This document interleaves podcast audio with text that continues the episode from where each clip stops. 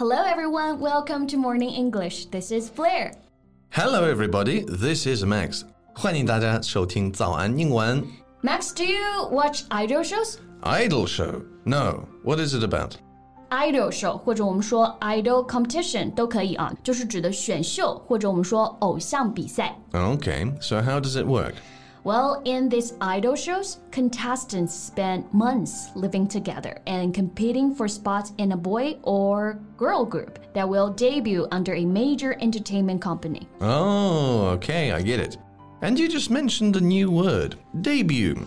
Debut means the first public appearance of a performer or sports player. 对，debut 就是我们说的初次登台。那现在很多的选秀节目啊，就是选选手出道，对不对 ？debut 在这里我们就可以翻译为出道。 Yes. And remember, debut, there is a T, and it is a silent T.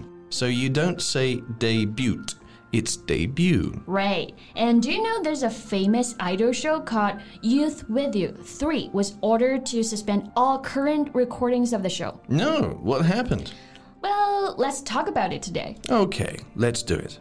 那今天呢，我们就跟大家一起来聊一聊被紧急叫停的《青春有你三》和背后的一些故事吧。 Okay, let me search for it first. You said it's called Youth with You 3, right? Yes，这几天啊，选秀综艺节目《青春有你》频上热搜，相信大部分吃瓜网友都有了解，对不对？ Huh. I've seen those boys on TV before. They are quite young, right?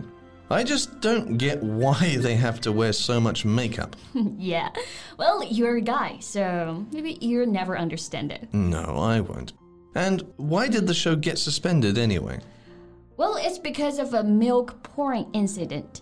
网友们应该会比较清楚，对不对？《青春有你》引起的这个倒奶事件啊，震惊了大众，所以节目录制也被紧急叫停了。那被禁赛、被暂停，我们就可以用这个词 suspend。 Yes, suspend means to officially stop something for a period of time to prevent something from being active, used, etc. For example, you can say the show was ordered to suspend all recordings. Right.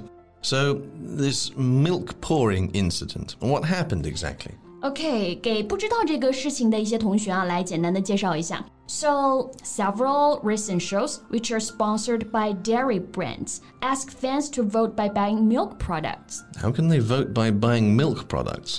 在《青春有你三》节目中呢，粉丝给偶像投票的一个方式呢，就是通过买一些奶制品。那我们可想而知，这个节目就是被牛奶品牌赞助的，对不对？那赞助我们就可以用这个词 sponsor。 Yes, and 投票 is to vote.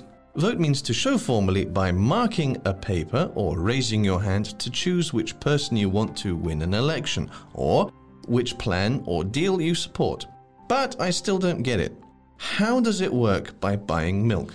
Well, fans support their favorite contestants by scanning the QR code that comes with certain types of flavored milk or yogurt. Oh, okay. 节目当中，粉丝给偶像打头啊，都是靠扫描这个奶制品的二维码，每个二维码呢就是一票，所以想要自己的偶像票数越高，那一定要买越来越多的牛奶，对不对？那我们刚刚提到的这个词啊，scanning the QR code，就是说扫描二维码。 Yes, QR code. 就是二维码。二维码, I did say that, right? Yeah, very good. Thank you. Well, if they just need to scan the QR code, why did they pour the milk? Surely they can just drink it afterwards. Well, that would be ideal, but the intense competition among participants and their fans has turned the milk voting into a million dollar industry. Okay. More votes means more milk left. Yes，选手之间的一个激烈竞争，让投票呢变成了买牛奶数量的一个角逐。因为你买的越多，越多的票就可以投给自己支持的偶像，对不对 So I guess fan clubs will raise money to bulk buy milk. ？That's exactly what they did。粉丝为了更多的票啊，都会批量的去购买牛奶。那这个批量购买，我们就可以用这个词 bulk buy，大量购买。Bulk means a large number。 If they can't drink all the milk, why don't they just give it away to the poor? That's better than having to discard it, right? Well, do you know where the QR codes are printed? Where? In the bottle cap. Ah, well, that's just downright deceitful.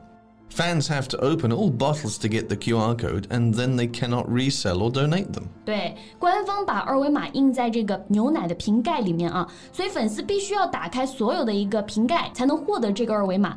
而牛奶呢，我们知道保质期比较短，保存的方式也麻烦，导致这些牛奶喝不完，只能倒掉了。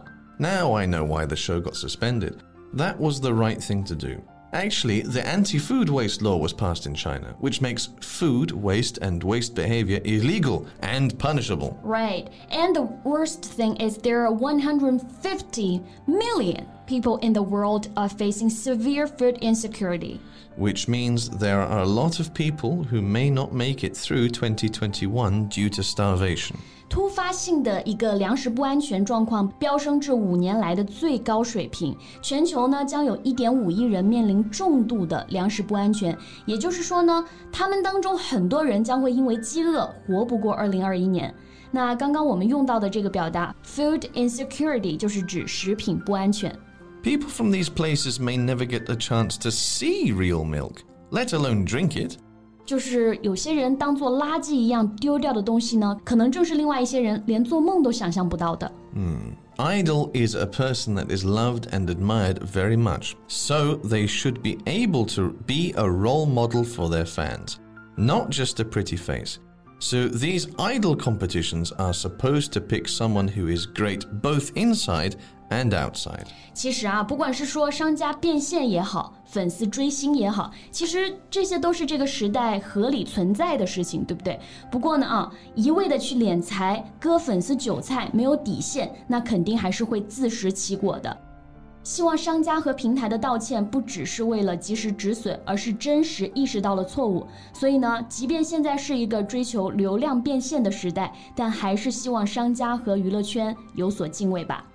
OK，那我们今天的节目呢，就先到这里了。So, thank you so much for listening. This is Max. And this is Blair. See you next time. Bye. This podcast is from Morning English. 学口语就来早安英文。